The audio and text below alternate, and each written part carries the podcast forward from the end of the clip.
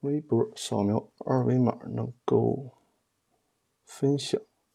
呃，喜马拉雅的听众大家好，我们的直播马上开始了。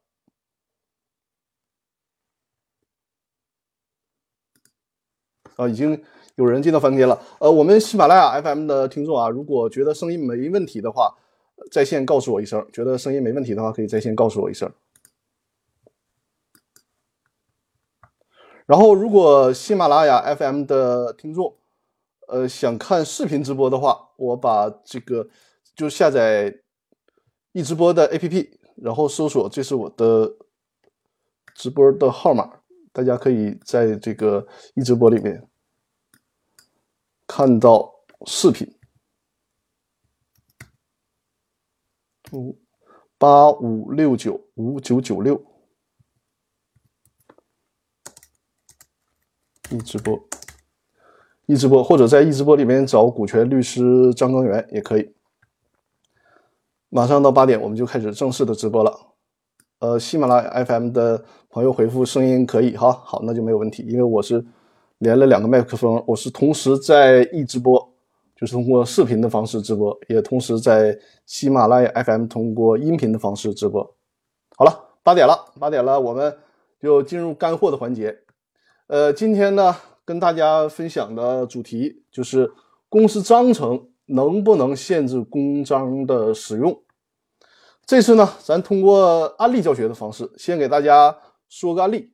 呃，我就是借用《古惑仔》里边的名字吧，给大家来解读这个案例。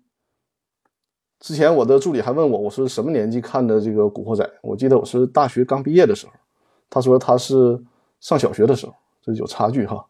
行，我们直接先来说案例啊，大家先听这样一个案例。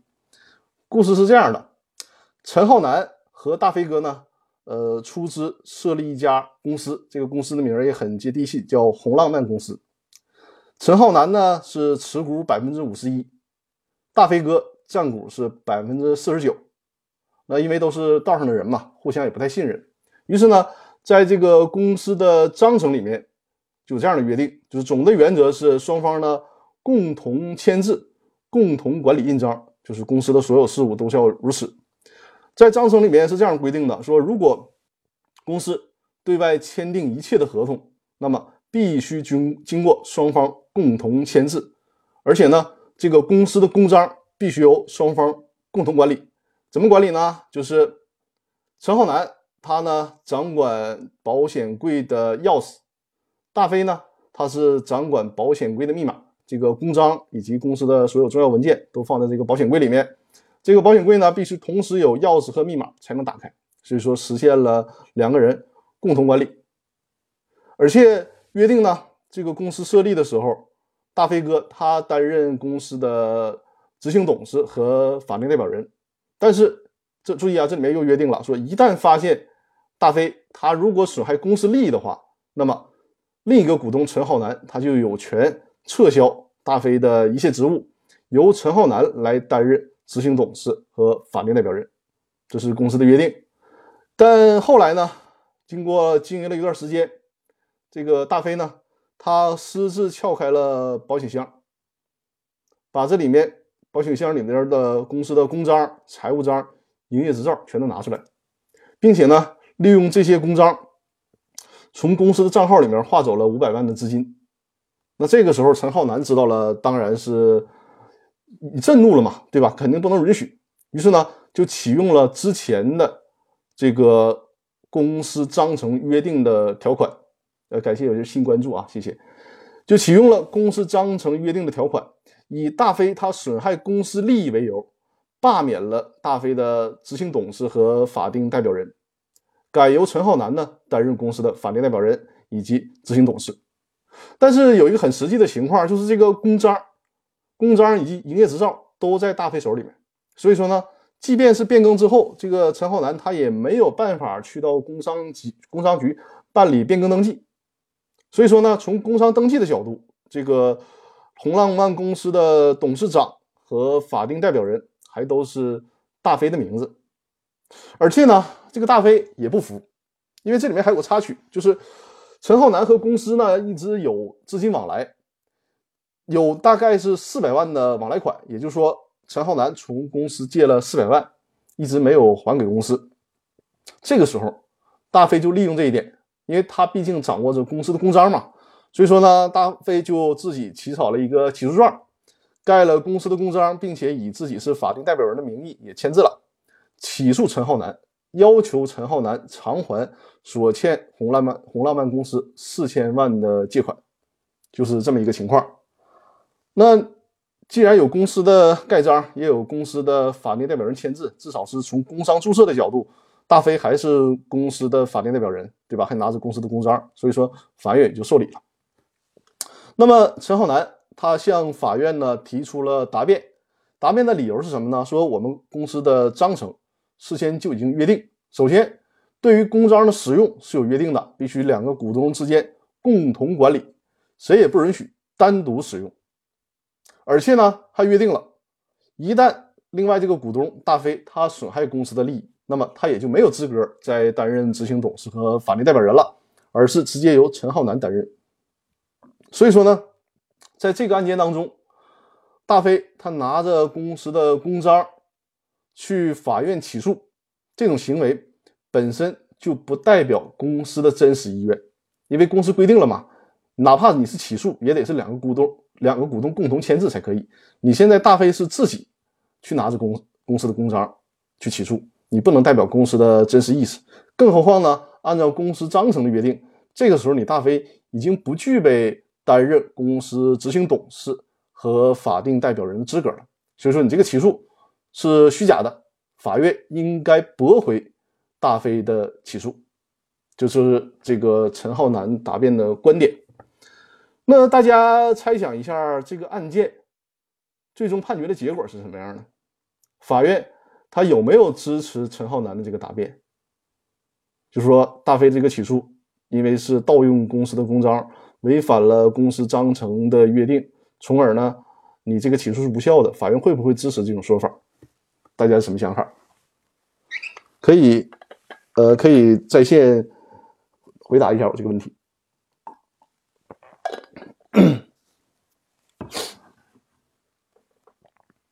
认为法院会支持的有谁？认为法院会支持陈浩南的这个说法，就是认为大飞的这种做法代表公司去起诉无效。看看大家对这个是什么什么意见？支持是吧？呃，一直播上有人回答了，说法院会支持陈浩南的这个说法，认为。大飞的这个做法就是代表公司盗用公司的公章，起诉是无效的。看看啊，一直播上说程序没有问题。那一直播上这个呃听众呢和喜马拉雅 FM 上听众，他你们两个观点就是完全持相反观点了。一直播上这位朋友他的认为呢是大飞起诉没有问题，因为从程序上来讲是没有什么问题的，对吧？那我告诉大家答案啊，就是最终法院的判决。是认为陈浩南的说法不成立，也就是说不支持陈浩南的答辩。最终呢是判决大飞的起诉是成立的，陈浩南需要偿还公司四千万。呃，喜马拉雅 FM 上的朋友问了是为什么呢？好，我就给大家解答一下为什么。我这里边顺呃顺便说一下，如果有后进入直播间的也没关系，因为我们今天呢是通过一个案例的方式来跟大家讨论一下，就是公司章程对公章这种约束能不能得到法院的支持，这种约束有没有效？即便是大家没有看到这个案例也没关系，因为我们这个无论是视频还是音频都支持回放的，都支持回放，所以说大家可以在这个直播之后，如果觉得没有听清楚的地方，可以看我们的回放。我们接着来聊这个案例，就说虽然法院的最终判决定下来了，说你陈浩南的说法不正确，人家只要大飞他拿着公司的公章，而且他在工商登记的角度，他也是公司的法定代表人，所以说尽管你们章程里面有约定说，如果是签合同啊还是干嘛呀，必须得两个股东同意，那是你们的约定，我法院只看公章，所以说呢，我认为大飞的起诉有效的，你陈浩南得还公司四千万，这个。在这个观点上，就是如同我们两个平台，就是两个队形之间，因为喜马拉雅上认为，呃，陈浩南的答辩是正确的，而我们一直播上的观众认为呢，人家大飞的做法程序上是没有问题的。呃，实际这个案件发生的时候，争论也是非常非常的激烈的。呃，第一种观点的认为呢，说是你看啊，公司法你要求说公司章程，很多的公司章程条款呢，首先你公司强调。公司法强调你公司意思自治，对吧？所以说应该尊重公司章程的自由约定。既然你公司章程里面约定了说双管双签，也就是说两个股东对公司的一切事务共同管理，签字盖章也必须得是共同进行。那么大飞的做法，你偷大飞偷着把公司的公章偷出来了，你这是是一种违呃违反法律的行为，同时呢也是违反公司章程的行为。所以说你这种做法，首先不应该得到支持。另外呢？你章程面明明确了做什么事儿需要股东一致同意才行，那你起诉你只有大飞一个人股东去起诉，虽然你拿着公章，但是你违反了公司章程的约定，所以说你这种公章的使用的行为也是无效的，所以说呢，你就没有权利去代表红浪漫公司起诉陈浩南，要求陈浩南还款，这是第一种观点。那第二种观点是什么呢？第二种观点其实就代表了法院判决的这个观点吧，因为法院判决是支持大飞的印印章请求了。说呢，第二种观点认为大飞你的这个拿着公章，而且呢起诉状上盖有公司的公章，而且工商登记上大飞依然是法定代表人，所以说呢，是从程序上或者是从形式上是可以的，没有问题。所以说，这种盖着公司印章的起诉状，法院认为。就代表了公司的真实意思，所以说最终认为，那公司既然起诉了，你陈浩南就得还款。呃，我们一直播平台有人说，章程对内股东有约束，对外约束不了外人。嗯，对，但是我们问题是我们这个案件恰恰就是发生在对内，两个股东之间打起来了。按理说，如果按照你这个观点，法院应该支持陈浩南的求请求，但是法院。却做出了一个相反的判决，那这是为什么呢？其实呢，这个案件，我首先跟大家说，这是一个真实的案件，而且这个案件呢也惊动了最高法院，是一个真实的案件，而且在这个案件的过程当中呢，还双方还请了专家去论证。实际上呢，很多的专家他是支持第一种观点的，就是说认为你公司应该有这个意思自治。公司之公司约定的条款，尤其是像我们一直播的观听众说的这样啊，你对内应该是有效的，应该是有约束力的，这是很多专家的观点。只是说最终法院的判决呢，没有采纳这种观点。呃，那从我的角度，我和大家讲一讲吧。就是首先呢，我对法院的这个判决，我认为是值得商榷的。从我的角度，我不太认可法院的这个判决。我跟大家说说为什么。首先，呃。我的观点也是跟那些专家的观点是一致的，就是说，你公司章程理应约定公司内部的事儿，既然约定了，而且公司法你你约定这些事项也是公司法不禁止的，那么就应该支持这种约定。这是从理论上来讲，而且呢，从现实当中有一个最现实的问题，大家设想一下，这个判决判了之后。能不能在现实当中执行？我认为很难。为什么？你看，我在开篇就跟大家说了这个持股结构。陈浩南他是持股百分之五十一，对吧？是一个相对控股的股东。那会形成一个什么局面呢？就是这个判决判出来了，呃，陈浩南应该偿还向公司偿还四千万，因为从公司借了款嘛，四千万，陈浩南应该偿还。法院。拿着判决去强制执行了，这个时候，公司能不能再召开一个股东会？所有的程序都按照公司法的要求来走，比如说提前十五天通知股东，然后呢召开这个股东会，在股东会上，人家陈浩南持股是百分之五十一，直接出一个股东会决议，就是要么延期还款，要么就是形成一个执行和解协议。如果形成了这个决议，比如说股东会形成了决议，认为虽然陈浩南欠公司四千万，但是呢，公司同意陈浩南两年甚至三年以后再还款，那这种股东会决议有没有效？肯定是有效的。那这就和公这个法院的判决相矛盾了。那这个时候，另外一个股东大飞，他可能能采取的措施是什么？就是再提起一个诉讼，说比如说主张股东会决议无效啊、撤销啊等等。那如果这样的话，你这个判这个判决就没头了，那就会意思打。你这边判决出了个一个生效判决，要求还款，那边公司就出了一个股东会决议，同意延期还款，对吧？就是首先从理论上，他我觉得违反了公司的意思自治原则，同时从实践当中呢，他也没有办法去执行这样的判决，这就出现很很大问题了。如果一个判决形成了这种情况，那就非常尴尬了。实际上这个事儿有没有解呢？实际上是有解的，就是法院即便不这么判，也会通过另外一种合法的方式得到一个更稳妥的解决。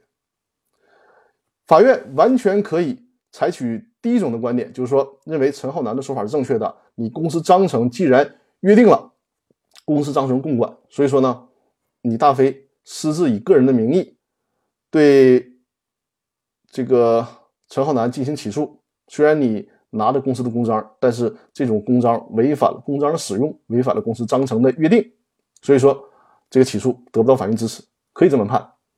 那有人可能会说了。那你毕竟陈浩南，你欠了公司四千万，对吧？你大飞再不对，你拿了公司的公章，但是你这四千万怎么你也得还呢？如果你法院这种判决，那你岂不是说你陈浩南拿了公司的四千万，你陈浩南还是控股股东？就像我说的，你随时可以出一个股东会决议，要求这个公司，呃，不向陈浩南主张这四千万，你这种判决不公平啊？实际上不会的，因为什么呀？因为除了这个之外。他给了其他的小股东，就是公司法上赋予了其他小股东维护自己权益的这样一个条文呢，就是公司法的第一百五十一条，股东代表诉讼。哎，刚才谁刷礼物了？我没看到啊，谢谢谢谢，感谢啊。哦，O A 什么是感谢礼物啊？哈哈，这好像头一次收到礼物哈。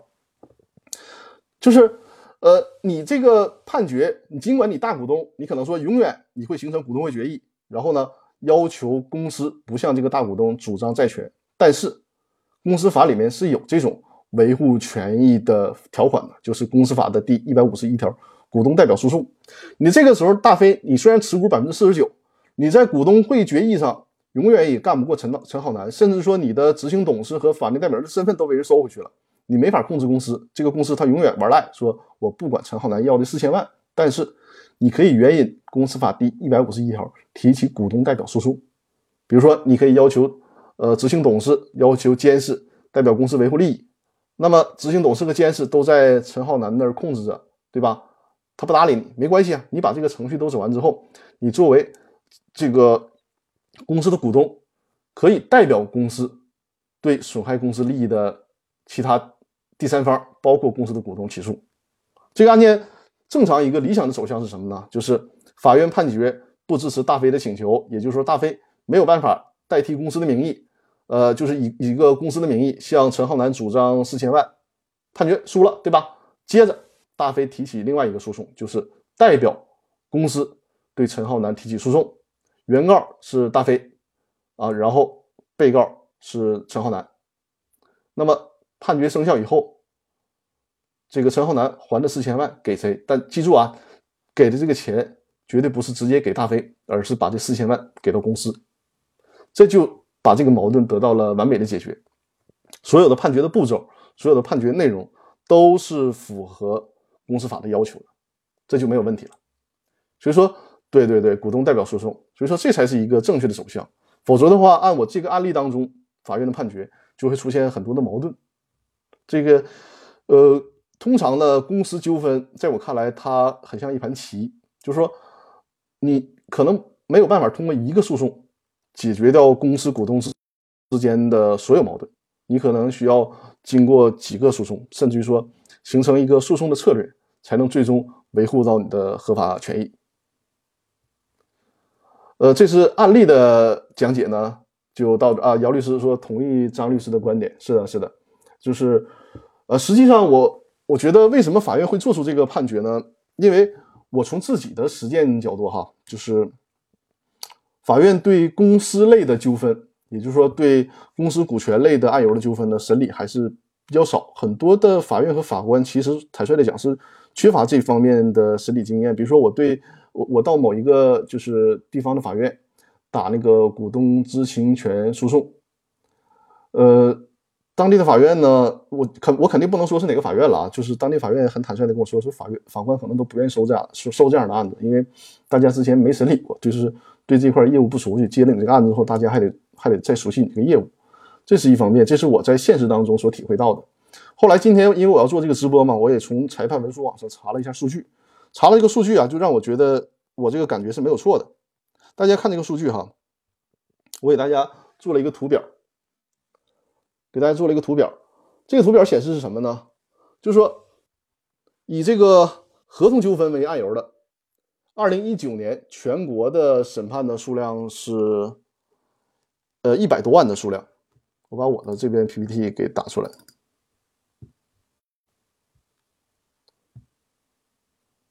啊，是一千多万，一千多万的数量，这个案件，这个图表，然后。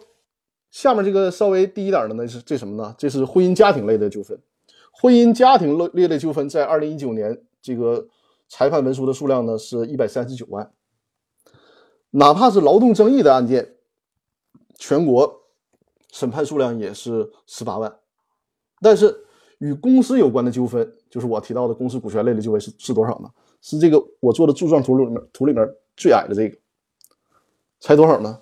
才七万多件。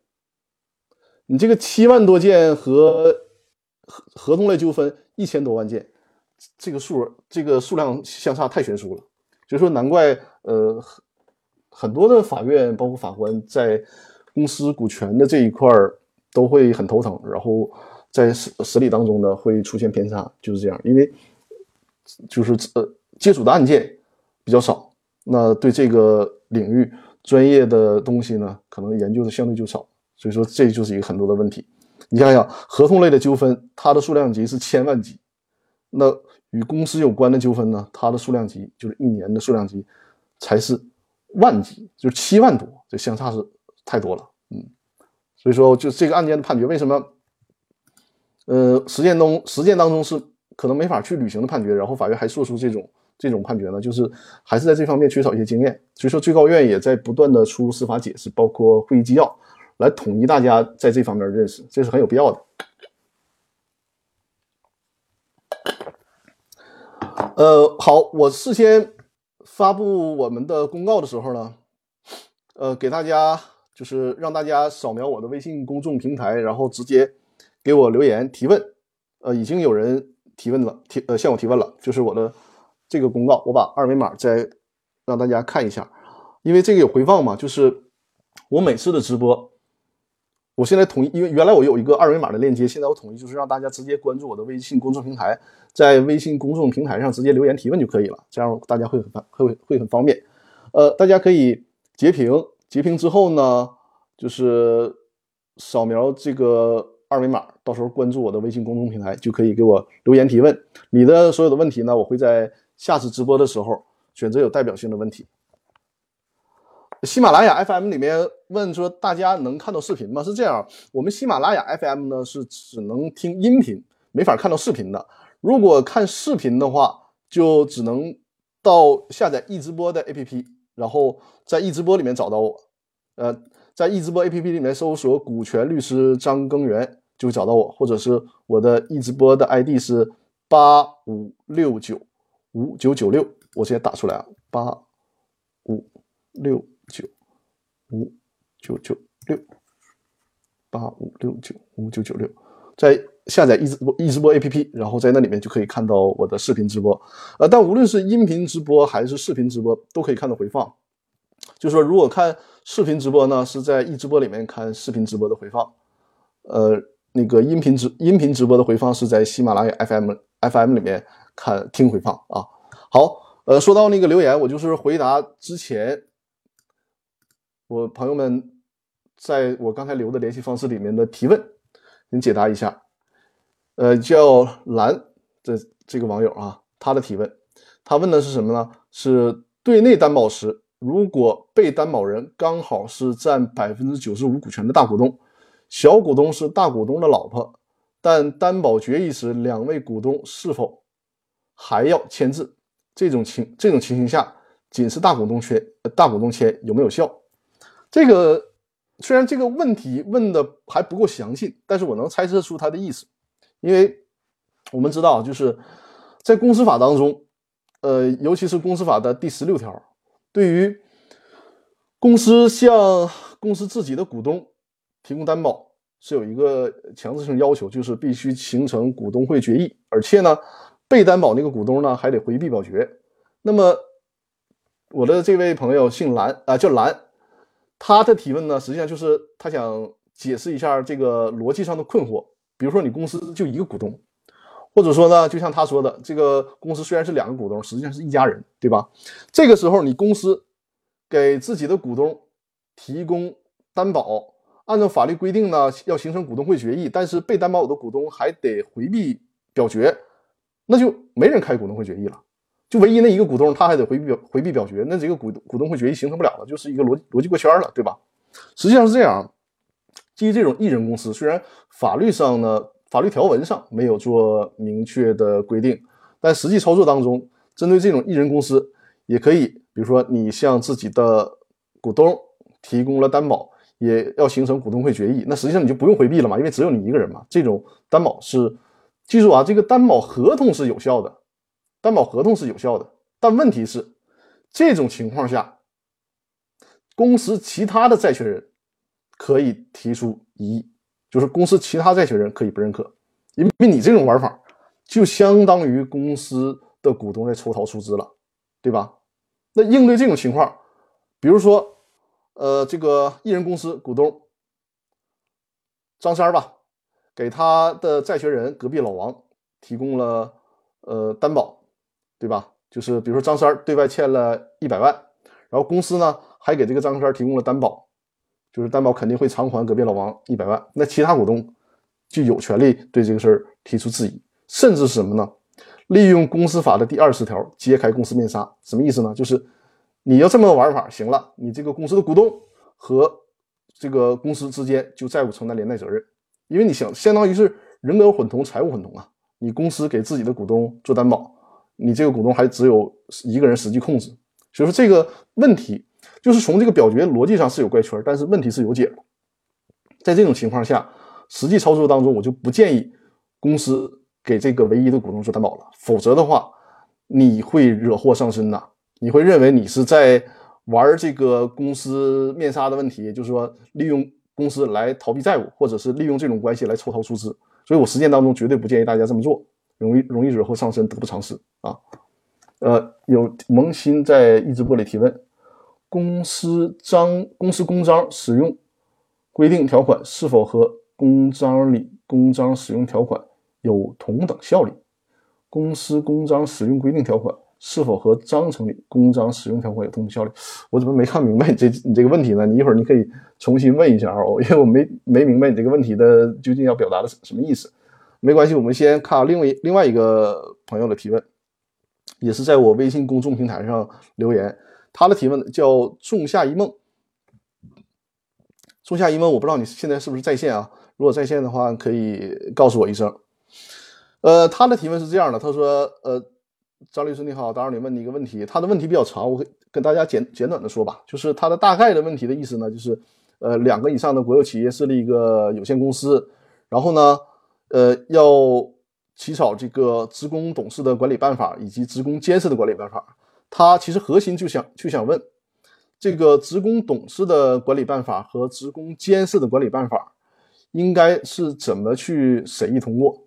呃，这个情况，因为你是职工董事的管理办法和监事的管理办法，显然你董事没法批准自己管理自己的办法，对吧？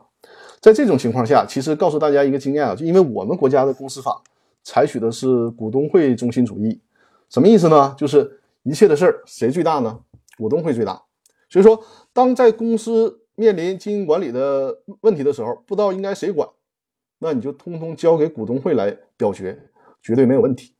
像之前也有人问过，比如说公司贷款的事儿，到底谁有权利决定公司贷款的事儿？通常呢，你公司章程可以事先约定。啊，事先约定，比如说你贷款一百万以下的，你执行董事就有权决定了，对吧？但如果你这个公司章程事先没有这样的约定，那就交给股东会来表决就行了。就是一切这种困惑的问题，直接交给股东会来表来来这个表决就可以。我们接着回答问题啊，然后我们在线的朋友也可以直接在线提问，我这边也会看到。呃，一直这个喜马拉雅这边提示我已经直播满三十分钟了哈，因为问问题还没有回答完，我们继续啊。也是在微信公众平台上留言的一个叫夏天的，我不知道你在没在没在线啊？在线的话可以告诉我一声。他就打了几个字，叫绝对控制权，就打了这么几个字。那我就跟大家说吧，你要想绝对控制，首先你得股东会持股三分之二以上，你就基基本绝对控制了。你想绝对的绝对，那你甚至于连这个管理职务，比如说执行董事、法定代表人、监事、经理、财务，你全控你全控制了，这就是绝对控制了，是吧？呃，我们的一直播上有人提问啊，呃，老律师，你是不是想打张律师啊？写成老律师了，老律师，公司自己刻的某某项目部的章，对外签合同有效吗？啊，这个是一个很典型的问题，尤其是建在这个建设工程施工企业，这种情况是很很多是存在的。首先，呃，从这个工商管理的角度呢，就是公章是需要经过这个公安部门备案的，所以说只有这种备案的公章对外是有效的。但是呢，这个公章，比如说你自己刻的这个公章，只要你公司自己承认，说白了你自己画个圈都可以，这是没问题的。还有一种情况是。公司自己刻了几个印章，然后呢，公司不讲究，就是比如说工程量确认，呃，这个工程量是一百万，这个一百万的工程款呢，我有待支付。但我们实践当中遇到过这种情况，呃，施工人员呢拿着这个公司自己刻的这个章，找到公司要钱的时候，然后公司以此为由说，哎，你这个公章不是我们公司的这个经过备案的公章啊，我不认可，你这公章无效的，当初给你盖这个章，承认欠你一百万的事儿，我不认。这种情况下，只要施工人员或者是债权人，他找到其他证据说你这个尽管是私刻的章，你在其他地方使用过，而且你当时是认可这个章的，那么这种情况下，你公司不认也得认，就是这个意思。就是实践当中，因为公司的公章和合同章只只有一个嘛，一个是公司公章，一个是合同章，所以说有些公司呢，他会弄一个自己刻的章。这种情况下，只要是你们公司自己认可，就没问题。那对于外人来讲，公司债权人来讲，不建议接受这种章，就是万一你碰到不讲究的公司，对吧？会出现这个问题。另外一个，对公司自身来讲，你弄那么多呃章，对你来讲是是一个风险。你拿了这个所谓的章，保不齐让谁拿着去对外去瞎盖这个这个这个印章了，你自己说不清楚。所以实践当中，尽管有这样的问题，但不推荐这么做。尤其是对于债权人来讲，你接受的章最好是公司备案的公章，别接受那个公司私刻的章啊。就是这个问题，对事呃事后公司耍赖皮不认可，这是个问题。好，这是我们在线的提问，我欢迎大家在线多提问啊。然后我们因为正好是直播嘛，大家利用这个互动的时间来进行提问，因为毕竟现场看直播，它要比回看效果好，你有参与感嘛。因为现在我毕竟是活着在给你讲嘛，对不对？你这个看回放。那都是固定下来的东西了，它没有没有办法现场互动，所以说大家能在现场看直播，能现场互动提问就更好。呃，谢谢黄长勇律师的点赞，谢谢啊。呃，下面那个问题啊，另外一个网友的提问，提问他的问题是什么呢？是说章程能限制公章吗？他具体的问题是，如果公章和法定代表人签字。都通过公章进行，呃，都通过公，他应该说的是都通过公司章程，都通过公司章程进进行限制，这种效力能对抗善意第三方吗？第三方如果是银行等金融机构，这种效力还有效吗？首先啊，这个问题问的非常好，而且这个问题也非常专业。其实关于你这个问题啊，在最高院的那个九民会议纪要里面，有关公司对外担保的事儿，有过详细的解读。如果把这个事儿讲透，我估计一两个小时都讲不完。所以说我从大的方向上先先给你回答。啊，有萌新刚才提问了哈，呃，没事儿，萌新你这个提问我一会儿我一会儿回答你啊。呃，我们还是回到刚才这个提问，说就是这个公章和法定代表人签字如果刚公司章程里面都约定了，这个我们也也会经常看到，比如说我章程里面约定，你法定代表人呢，你只能对外签十万块钱以下的合同，只要这合同超过十万，你法定代表人签字盖章都不好使，必须经过股东会决议。如果你有这种约定，它分情况，如果是涉及到对外投资，或者是对外提供担保，那么在公司法的第十六条是有规定的，就是说，如果你这个公司你涉及到对外投资和提供担保了，那么你不能只有法定代表人签字就可以的，你也不能只有公司盖章就可以的，需要什么呀？需要要不然有董事会决议，要不然有股东会或者股东大会决议。这两项就是公司对外投资和为他人提供担保，这个是有法律强制性规定的。而且这次的九民会议纪要呢，也特别强调了，就是在这两个领域，你只拿着公司盖章，然后你作为合同的相对方，你比如说，呃，我是这个合同的相对方，我给公司供货，比如说供了一批钢材，那么，啊不对，呃是这样啊，比如说，呃这个我呢，公司替我提供担保，公司替我提供担保，呃，然后呢，给我提供了一百万的担保，跟我签担保合同。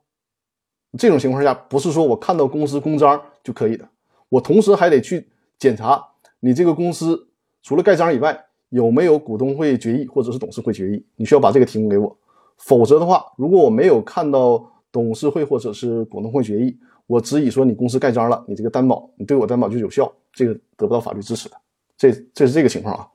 那除了这两个以外，就是除了对外投资和担保以外，其他的，比如说你公章内部约定。呃，你公司对外签合同，比如说你购买钢材，十万块钱以下的可以，十万以上的必须经过股东会同意。但是你在我这儿买钢材买了一百万的，你有公司盖章，你有公司盖章，有法定代表人签字，这种情况下，那我们之间的钢材买卖合同就有效。那你说了，那我这个公司章程里面有过约定啊，你公司法定代表人不许签十万块钱以上的，你这都一百万了，那我不管，那是你们公司内部的事儿，跟我没关系，我没有义务去审查你这个问题。就除了对外投资和担保以外，其他的作为公司以外的第三方来讲是没有义务去审查你公司章程是怎么约定的，这是这个问题。所以说，呃，这种情况下，那么对外签订的合同应该是有效的。另外一个，你提到了这个银行啊或者非金金融机构，比如说你本身是银行，或者呢你就是一个担保公司，这种情况下你对外提供担保，呃，没有拿出股东会决议和董事会决议，这个，呃。九民会议纪要也有特也有特别的规定，这种情况下认为这种担保就是有效的，因为你公司就是干这个的啊，所以说这是一个特殊的规定，大家需要记住一下。呃，萌琴刚才说的是我刚才特意下载了易直播来听张律师公司法啊，你应该是从那个喜马拉雅 FM 那边过来了看视频直播的是吧？感谢感谢。呃，这个我刚才的提问环节呢，基本上。解答完了，呃，就是事先我在直播预告里面的提问解答完了，我我的这个直播时间已经是四十一分钟了，大家在线还有没有提问？嗯，或者是想闲聊也都可以啊。明天明天基本上很多人就复工了，是吧？因为明天我有一个当事人也约着过来，但是大家还是要注意安全，尤其你像我这种比较谨慎的，是吧？呃，喜马拉雅 FM 上。冯世勇律师提问：你好，控股股东侵害小股东利益，小股东如何起诉？这个就是股东代表诉讼啊。股东代表诉讼就是刚才我提到过嘛，呃，你就是呃利用那个我们公司法的第一百五十一条来提起股东代表诉讼。而且呢，你看，因为你是律师嘛，我建议你看那个九民会议纪要，九民会议纪要里面专门有一节是来解释股东代表诉讼的。呃，那个，因为九民会议纪要是最新的最高院的审判指导意见了，所以说，我看了九民会议纪要，同时呢还看了那个最高院关于九民会议要的理解与适用那本书，我也是强烈推荐的，全都是干货，非常解渴啊。就是有关这个问题，你可以看一下。呃，从简单的规定上来讲，你就看公司法的第一百五十一条就知道了。你控股股东侵害小股东利益，那么这种情况下，你可以提这个股东代表诉讼。实际上，我们案由里面也有一个，就是公司损害股东利益诉讼。但实践当中，我研究想提起这个诉讼，就是股东直接以自己的名义去提这个诉讼是挺难的，反而是提股东代表诉讼，这个法律依据和现实当中的判例会更多一些。萌新提问，我看看前面还有没有提问啊？嗯，萌新提问：公司购置车辆或其他资产是否需要股东会同意？这就看你事先公司章程有没有约定了。如果没有约定的话，你公司拿着公章，然后对外跟人家签了一个购买车辆的合同，或者是购买什么资产的合同，这个是有效的。人家是没有义务去审查你还有没有股东会决议啊，你有没有经过董公司董事会同意啊？人家没有这个义务。所以说，呃，在这种普通的合同里面，公司盖章的合同就是有效的。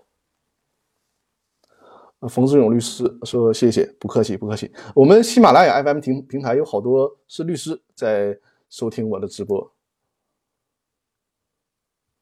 好，我们在线还有没有其他要提问的？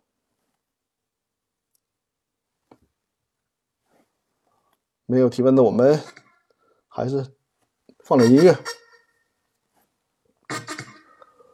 决议，这这这什么声儿？”决议参决议上参加股东人员，一会儿再听歌。我先先先，一直播上有人提问了啊，还问的挺多。我看看啊，蓝哦蓝，你之前是在我的微信公众平台上那个提问对吧？我回答你的问题的时候，你在没在线？在没在线？如果你没在线的话，你回头再回看一下，我专门对你那个那个在我微信的公众号上提问给了一个详细的解答。我看你现在的提问是。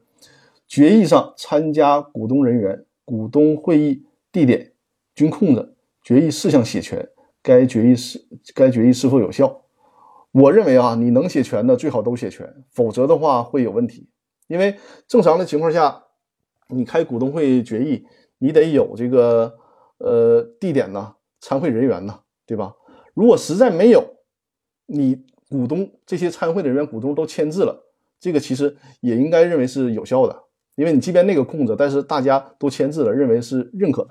还有一种就是公司法规定，有限责任公司里面，即便不召开股东会议，所有股东呃一起签字确认，这也可以，这是有限责任公司的特殊规定。所以说呢，尤其有限责任公司当中啊，就是签字的效力更大啊，程序上有瑕疵，因为呃在公司法司法解释四里面呢，最高院也有这种精神，就是说程序上因为。在现实当中呢，很多企业它也不是很规范，所以说轻微的瑕疵，那么法院即便发生纠纷了，如果法院认为你这是轻微的瑕疵，他还会认为你这个股东会决议是有效的。像你刚才说的那个，就是没有那些信息，但是只要保证这些股东的签字都是真实的，我认为这就属于轻微的瑕疵，这没什么问题。萌新提问：诉讼执行当中，原法定代表人变更了法人进行减资这种情况。呃，减少注册资本这个问题，在那个九民会议纪要里面也也也提到过了，就是你这种减资是恶意的，你这样的话呢，首先你从减资程序上实际上很难通过，因为什么呀？减资程序你需要经过债权人同意或者给债权人提供担保，你都被法院强制执行了，你减资债权人肯定不会同意的，所以说这个实际情况当中很难发生，而且如果即便发生了，你这种减资程序也是违法的，你你这些股东甚至于说呃高管如果有这个责任的话。那都是需要来承担责任的。张老师，请教一下，好，请教吧，我等着你，没问题。呃，兰说谢谢，没问题。呃，兰，你那个有没有刚才看到我对你那个微信公众平台的提问？你可以在这里回复我一下。萌新说能不能追加被执行人？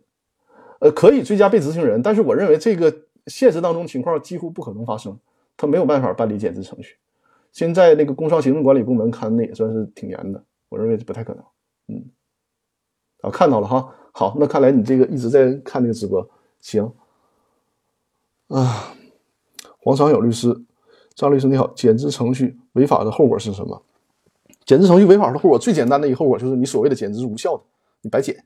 你比如说你公司呃一千万，然后你说哎呀我为了逃避债务，我我减到那个一百万了，没有用。相当于说你这个减资程序是违法，不认可你的效率，这就是一个呃法律后果了。那也就是说，你这些股东你该承担一千万的，因为认缴出资是一千万嘛，你该承担还是承担？有刑事责任吗？这个没有，因为呃，公司法修订之后呢，它基本上基本上取消了抽逃出资和虚假出资的犯罪，这是是有那个全国人大的这个呃文的，只是说有些特殊的公司领域，比如说法律规定必须是实缴出资的这种情况下，才可能构成抽逃出资、虚假出资，否则普通的企业这个刑事罪名已经不适用了。哦，我发现两两个直播平台同时开呢，我这个脑袋就得像电风扇一样来回转，呃，始终得这么看的。尤其是我们看视频直播的，可能看的会更清楚哈。我不知道会不会影响你们收看效果。刘卡卡，刘卡卡的提问是：债权人如何让公司股东实缴出资进行还债？你这个问题也非常好。实际上要把你这个问题全解读完之后呢，我估计我应该专专门开一个专题。我还是。呃，给你说一个大概啊，梗概，就是说，如果哈，你这个公司，比如说注册资本一千万，但是呢，章程上规定的呃出资期限是二零二五年一月一号，那假设这个时候公司欠你了一百万，你在这种情况下啊，你没有办法要求股东就现在你就得实缴出资，对吧？因为如果现在公司一分钱都没有。虽然说公司注册资本是一千万，但是人家那个到二零五零年，呃，才实缴呢。这个时候你没有办法要求股东提缴、提前出呃缴付出资。但是怎么解决这个问题呢？可以申请公司破产啊。如果申请公司破产，法院受理了，那这个时候学名叫加速到期嘛。一旦呃进入破产，那么你约定二零二五年什么实缴出资都没有用了。现在你这个股东就得把认缴的出资缴到公司里面。来偿还债务，就这个情况，就是，呃，包括九民会议纪要也再次强调了，这个，呃，不能轻易的要求股东提前履行出资义务，只有在极特殊的情况才能可以。而且呢，怎么，呃，不能履行，不能要求提前履行出资义务，解决方法是什么呢？就是利用这个破产程序。就如果你认为，比如说你这个公司出资期限干到了五十年以后，对吧？但是你公司现在还欠我这么多钱，那就申请破产了。就可以把这个问题解决掉。那实际上也是一种变相的要求股东来提前承担出资义务。这是对刘卡卡问题的回答啊。我们还有没有其他的问题？我觉得啊，今天好像在线提问的真的比较多哦。现在已经直播了五十分钟了，然后一直还在解答问题。呃，我的直播呢，如果没有意外的话，应该是我会保持一周至少一周直播一次的这个频率。直播太多了，大家也会疲劳，所以说我基本上保持一周一次的频率。呃，大家现在通过这个视频能看到，我现在还是在家里直播的。呃，争取下次啊，或者是在下几周就能回到单位给大家进行直播了，那样的话效果会更好一些。毕竟我这个大窗帘子和我法律这个主题。嗯，不太搭，不太搭嘎是吧？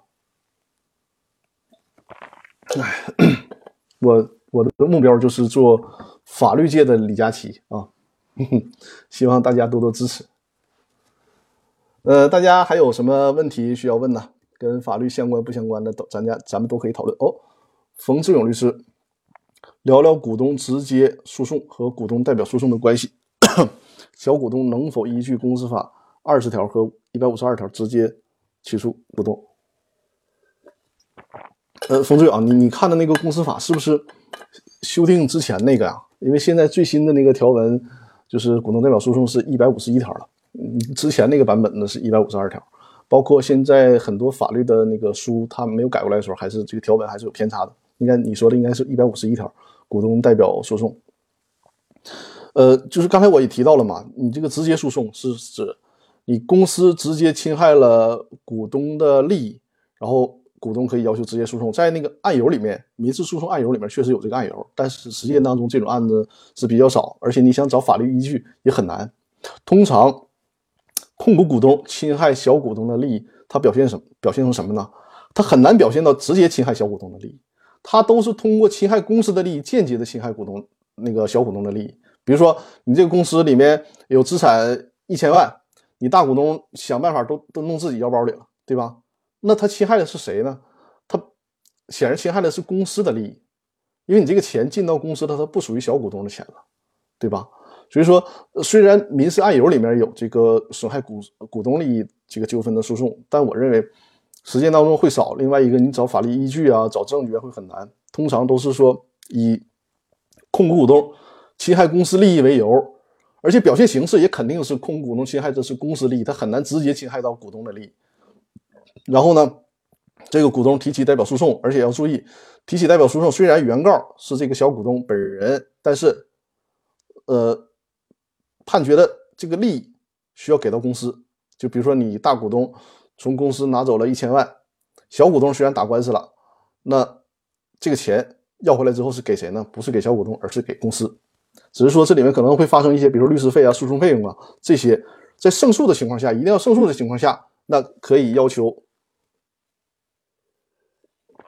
可以要求公司啊补偿。就比如说我作为小股东，我起诉那个大股东侵害公司利益。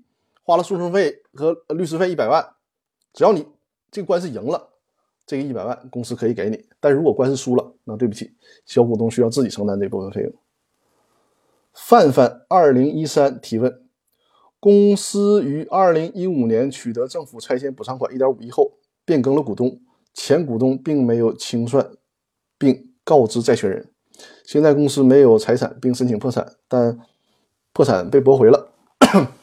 想问一下，现在是否起诉公司债权时，现想问一下，现在是否起诉公司债权时，是否可以同时起诉原来的股东？我觉得你这个问题给我的信息应该还是不全，因为公司得到了一点五亿，变更了股东，但这一点五亿是不是还留到公司啊？如果这一点五亿还在公司里面，你变更了股东？你现在也没法起诉人家股东啊，尤其是在这个股东履行了实缴出资义务的情况下，你就更没有办法起诉这个股东了。啊，如果是股东他没有实缴出资，而且你要注意，你这个提问呢是你这个破呃破产的申请被驳回了，那显然刚才我提到的那个什么加速到期那个那个事儿是是用不了了。你只能看你这个股东他的出资期限到没到，如果出资期限没到，你就没有太好的办法。或者是另一种情况，就是说这个。股东存在抽逃出资的情况，比如说你这一点五亿到了公司，然后被股东以非法的方式给拿走了。如果人家是以正常的分红的方式，你也告不了股东。但是如果他是以抽逃出资的方式或者其他违法的方式，你这个还是有可能性的。那我看看一直播平台上还有没有提问？哦，等一下，债权人。如何让公司股东实缴出资还款？这个这刚才刘凯海的问题我已经呃提过回答过了。呃，废柴女孩债权人起诉公司股东被追加为被执行人股东，是执行一亿之诉。想问这个问题，就是债权人起诉公司股东被追加为呃执行股东，你得先提出执行异议，然后对这个执行异议裁定不认可，你才有可能提起这个执行异议之诉。呃，喜马拉雅 FM 的范范，破产程序时，原股东承认分红了，但没有告知债权人。他是这样啊，如果这个，因为呃分红的条件你知道吧？首先公司它不能有亏损，对吧？而且这个缴付了资本公积之后，满足这个公司分红的条件分红。如果他这些都满足了，公司也确实呃按照这个分红了，那之后公司存在资不抵债的情况，这个是没问题的。但是有一种情况，如果是比如说，你这个钱是在分红之前就欠的，而且这个钱这个债权属于到期债权，那这种情况它的分红就不合法，否则的话，人家正常分红你就没有办法。呃，直播快一小时了，我这今天都没来得及跟大家闲扯淡是吧？全都是回答问题。好，范范不客气，不客气。萌新股东第一次离婚。未处分股权后再婚又离了一次，第三次结婚后去世。哎呦我的天哪！你这你这个我不画个图，我估计都很难明白你的问题啊。萌新啊，这这样萌新，你的这个问题我估计会很复杂。你你在这个一直播里面打这个字，你根本可能描述不了你的问题。你这样，你扫描我的二维码，然后你在我的微信公众公众平台提问，我在下次直播的时候我详细回答你的问题，好不好？你扫描我的二维码。把你这个问题详细一点、详细点留在我的微信公众平台里。你现在截图，截图，然后扫描了二维码，这个或者你直接关注“公司法大爆炸”的微信公众平台也行。把你这个问题啊详细描述一下，我下次直播回答你啊，萌新。因为你这个问题，肯定你这个字儿没打完，因为直播的时候打字它是有限制的。也就是说，股东第一次离婚未处分股权后再婚又离了一次，第三次结婚后去世，后面就没下文了，对吧？所以说，对萌新，你看到我那二维码了，对吧？你看到了之后吧，你就给他截截屏，截屏完了之后，你在我的那个微信公众平台里详细的描述一下你的问题。我在下次直播的时候告诉你啊，呃，对，那个我们的姚律师呢是专门做婚姻家事的，所以说如果你这个问题涉及到这个婚姻的问题，有可能我还需要和姚律师给你会诊啊，会诊，然后共同回答你这个问题。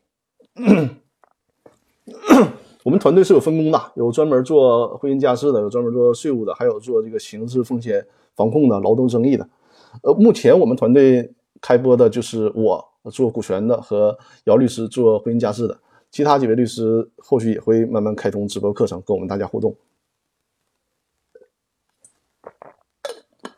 嗯，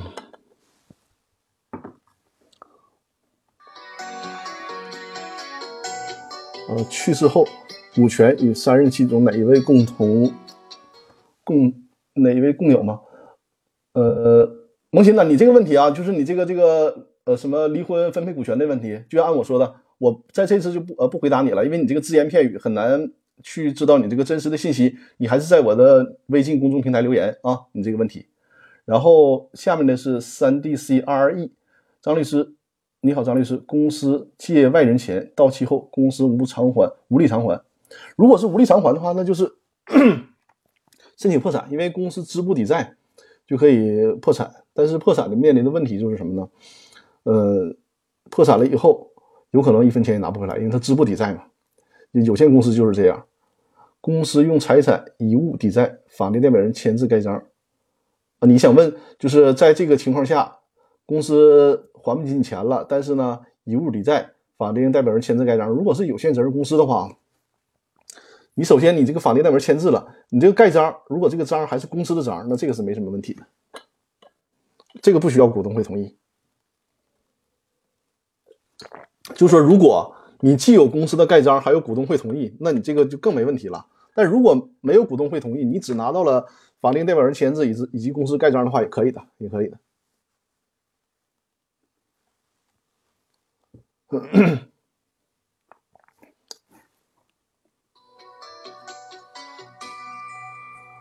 嗯，我们喜马拉雅 FM 的听众还有没有？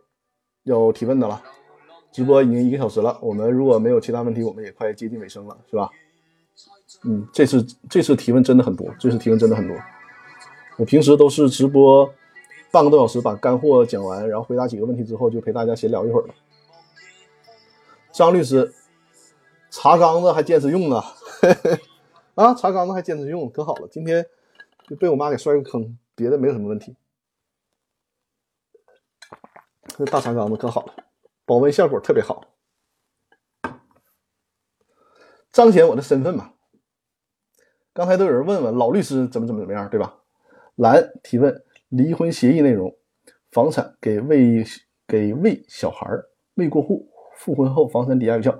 蓝，你这样，你看到那个姚律师的，因为姚律师现在场控，你关注一下姚律师的直播号。然后呢，他现在下次直播的时候，你可以收看他的直播，或者是这样，你在那个微信公众平台里面，你跟我联系，我把姚律师的微信推送给你啊。你如果在这方面有问题的话，你们可以这个加一下，然后看看姚律师能不能给你做婚姻方面的咨询。姚律师是我们团队专门做婚姻家事的律师啊。姚律师，你现在呃发一个信息让兰看一下，回头让他关注你的那个直播。因为正常情况下，姚律师他也是每周一直播，只是说这周有点特殊情况，他没有直播。正要不然的话，他也是每周一直播的。嗯，当然了，姚律师的直播他是只是在呃一直播，他不在喜马拉雅 FM。但我是有办法 把他的音频放到我们喜马拉雅 FM 的啊。如果喜马拉雅 FM 听众如果有这个需求，比如说想听姚律师的婚姻家事方面的直播内容，可以告诉我，可以给我留言啊，然后告诉我，回头我把姚律师的那个音频弄出来，放到我们喜马拉雅 FM 上啊。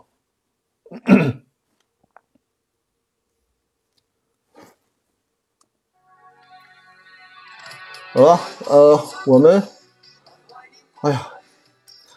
这次直播我的感受就是，我都没有来得及感觉紧张不紧张，还是什么自在不自在，就咣咣咣一顿在回答问题，已经不掺杂任何个人情绪了，是吧？嗯，这次的这个回答的内容确实很多，挺好。呃，希望我以后的直播就是大家的提问更踊跃，这样的话呢，因为直播是互动式的嘛，有什么问题我们在线这种互动的交流，它肯定的效果它要好过那个。看回放，嗯，就是我鼓励大家在线多一点，然后我们在线互动，对我的直播也是一个鼓励啊。大家呃进了直播间呢，就关注我的直播号以及关注姚律师的直播号，我们每周都会有直播啊。希望早点我这这个直播换场地，嗯，告别我这个大窗帘呢。呃，姚律师他呢下周跟大家分享一下离婚的时候子女抚养的问题。我把音乐关掉。姚律师已经做直播预告了啊，他在下周呢会跟大家分享一下离婚子女抚养的问题。然后喜马拉雅 FM 的听众，如果大家有这方面的需求，是这样啊，因为我喜马拉雅那个直播是有音频回放的，如果大家听到这个音频回放的时候，可以在我的那个回放里面留言。如果大家对呃婚姻家事这个直播内容感兴趣，可以告诉我，然后我把直播的音频转给大家啊，放到那个喜马拉雅 FM 里。差不多了，我感觉我的这个嗓子已经差不多了。其实直播了这个时间长，你就会觉得有时候还挺不舍得下线的呢。呃，大家还有什么问题吗？如果没有什么问题呢，我们直播就到这里了，可以吗？音乐走起啊，还是音乐，社会音乐啊。呃，大家更喜欢以案例的方式来直播，还是说，呃，直接讲法律的规定，也都可以反馈给我。呃，三 D C E R E 有提问，刚才以物抵债问题，一审对方主张未经股东会同意无效。嗯，我觉得他的这个主张不能成立，不能成立，因为只要有公司的盖章，呃，有法定代表人签字，这应该是可以的。嗯。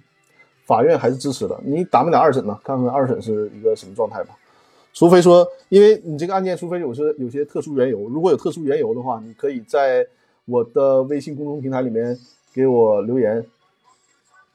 你想问怎么上诉？这样，呃，三 D C R E，你这样，你在我的微信公众平台里面给我留言，我再把二维码给你展示一下，然后我帮你详细的研究一下你这个案子。因为就像我说的嘛，就是很多法院他在审理公司股权类纠纷的时候呢，是怎么讲呢？就是我们可以说缺少经验嘛。因为就刚才我给大家看那个大数据了嘛，法院相比其他案件审理这个公司股权类的案件是是很是要少很多很多的，所以说也可以理解。扫描我的二维码，微信公众平台就是那个喜马拉雅 FM 的朋友啊，直接找《公司法大爆炸》。就可以找到我的微信公众平台，在那里面可以留言给我提问，我在下次直播的时候会提问。啊，三 C 呃三 D C R E，你在这个我的微信公众平台里面给我留言，然后我帮你研究一下 你这个上诉的问题，好吗？收到了，告诉我一声三 D C R E。嗯，解决你这个问题之后呢，我这次直播就基本差不多。好的，好，好，就你你已经收到二维码了对吧？在那个微信公众平台给我留言就可以了。那好，我们呃不客气不客气，我们这次直播还有人在不断的进到直播间是吧？我们这次直播呢基本就到这里了。但是无论是易直播的视频还是喜马拉雅 FM 的音频，都可以支持回放的功能。大家如果感兴趣可以回放，然后同时呢在这个平台上关注我，我每次直播都会做预告的。另外大家呃关注我的公众号“公司法大爆炸”公众号，很多的内容包括直播前的预告，包括你看我这次直播之前那个案例。我就在我的公众号里面公布过，大家提前预热一下，带着问题来听我的直播，这样收效会更大。尤其是我的讲座呢，是针对非法律专业人士，所以说会尽可能的把问题简的呃讲的浅显易懂，让大家都能都能够明白啊。张基伟，好，感谢你进入直播间啊，你可以收听我的回放啊。我这次直播的内容就是讲公司章程能不能限制公章的使用问题。呃，我一我这个直播快要结束了，然后稍后呢可以收听我的回放。好了，那没有什么其他问题，就今天就到这里吧。我这个嗓子再多点时间，估计好像坚持不住了啊。啊，这次直播确实稍微累了点儿，不过我这次直播非常非常开心，因为大家能 非常踊跃的提出这么多的问题，非常棒。希望大家下次呃更多参与。如果时间，我觉得通过这几这几次直播，时间基本也固定了，每周日的晚上八点。嗯，我准备我准备把所有的时间就直播的时间固定在这个时间段了，就是每周日的晚上八点跟大家直播啊。如 你身边如果有需要。呃，公司股权方面的朋友可以把我的节目和我的直播推荐给他，然后让你的朋友们呢，下次也一块收看我的直播。那好，那今天直播呢就到这儿了啊，非常感谢各位的捧场啊，非常非常感谢。好，我们下周日再见，拜拜，谢谢大家，谢谢大家，谢谢谢谢，好，辛苦辛苦，谢谢谢谢，感谢感谢。